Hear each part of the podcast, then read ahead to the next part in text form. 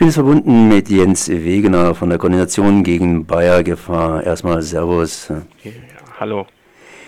Anwendungsbeschränkungen muss es geben und es geht um ein Arzneipräparat der Firma Bayer. Es geht um den Wirkstoff Levon, Levon Ostrenel oder wie nennt man das nochmal? Levonorgestrel.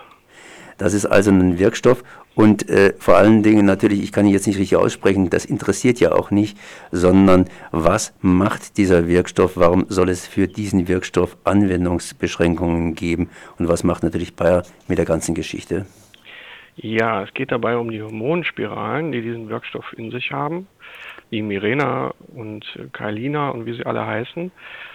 Und dieser Wirkstoff, so Bayer, wirkt nur lokal und in bisherigen Beipackzetteln sind äh, Nebenwirkungen, zum Beispiel psychische Erkrankungen, ähm, ja, werden eben nur sehr klein äh, beschrieben und als wäre das äh, ein kleiner Teil der Frauen, der darunter leidet, aber tatsächlich beklagen sich viele Frauen darüber, dass nach, nach der Einsetzung dieser Hormonspirale es zu starken psychischen Einschränkungen gekommen ist. Und äh, Bayer ignoriert diese Kritik und ähm, sagt eben, nein, das ähm, sind äh, nur kleine Nebeneffekte und wir brauchen da eigentlich nichts zu ändern.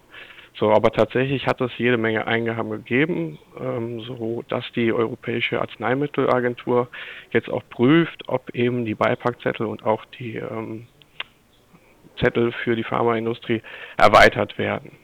Seit wann gibt es diese Eingaben, genauer gesagt, seit wann gibt es diesen Wirkstoff in den Produkten und wann wurde dann angefangen hier mit Eingaben dagegen? Gegeben hat es den, seit äh, Mirena auf den Markt gekommen ist. Ähm, es hat, ähm, glaube ich, die ersten Eingaben 2008 gegeben. Wir selber haben schon 2010 auf der Jahreshauptversammlung von Bayer darauf hingewiesen, zusammen mit Betroffenen. Und äh, ja, dieses Hinweisen darauf erfolgt eigentlich bei jeder Jahreshauptversammlung. Und trotzdem hat sich immer noch nichts getan. Langsame Mühlen zumindest.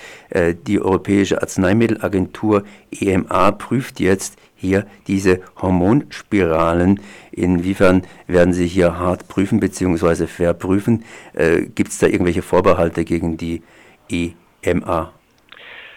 Ja, ähm, also erstmal erfreulich ist natürlich, äh, dass ähm, jetzt nochmal neue Unterlagen von Bayer eingefordert wurden, dass man gesagt hat, die bis jetzt eingereichten Unterlagen reichen uns nicht und dass Bayer hier nochmal nachlegen muss, sodass erst im Oktober eine Entscheidung getroffen wird. Aber ähm, natürlich, man weiß, dass Bayer immer wieder mit Zahlungen eben auch an Ärzte oder an Ausbildungsakademien äh, dafür sorgt, dass dann eben auch äh, dementsprechend die Ergebnisse sind. Wir hoffen aber dennoch, dass es eine positive Entscheidung geben wird. Inhaltsstoffe sind eine Geschichte. Die andere Sache ist, dass natürlich Bayer sein Produkt auch entsprechend verkaufen möchte. Und äh, ihr fordert ja hier mit anderen zusammen, dass es Anwendungsbeschränkungen geben soll. Mal eine komplexe Frage. Wie wirbt eigentlich Bayer für diese Hormonspirale? Ich selber bin ja nicht gerade das direkte Zielpublikum. Ich habe das nicht im Blick. Und auf der anderen Seite gäbe es nicht Möglichkeiten, dass man entsprechend auf dieses Problem äh, hinweist und äh, entsprechend äh, entschärft. Ja, da kommen wir zu dem großen Problem. Also Bayer bewirbt diese Produkte zum Beispiel mit einem Video, ähm, wo ganz nett gesagt wird, hallo, ich bin ein Verhütungsschirmchen. Ähm, und ja, dem Konsumenten oder der Konsumentin wird quasi suggeriert, das ist alles total einfach bekommst diese Spirale eingesetzt und dann hast du keine Probleme mehr. Alles löst sich von selbst. Es wird nicht darauf hingewiesen, welche Gefahren und äh, Nebenwirkungen dieses Produkt haben kann. Und nun kommen wir zum nächsten Problem. Eigentlich müssten die Ärztinnen und Ärzte ähm, die Patientinnen darauf hinweisen, aber es passiert häufig nicht. Und bei einer bei einem Test des Verbraucherschutzes äh, haben 75 Prozent der Ärzte lediglich die äh, Schulnote 4 bekommen für die Aufklärung der Patientinnen. Und da ist natürlich die Frage, wie kommt das?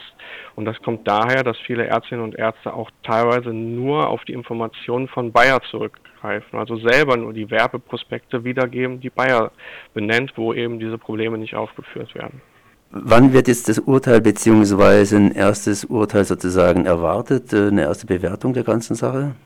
Ja, wir hoffen Ende Oktober soll es kommen und äh, da warten wir jetzt drauf und werden dann auch gegeben, gegebenenfalls äh, versuchen, dann eben den Widerstand nochmal größer zu machen und auch die Betroffenen ähm, mehr anzusprechen, weil es ist natürlich wichtig, dass sich da auch ein Protest entwickelt, damit so ein Konzern nicht einfach seine Profitinteressen über das Wohl der Menschen stellt.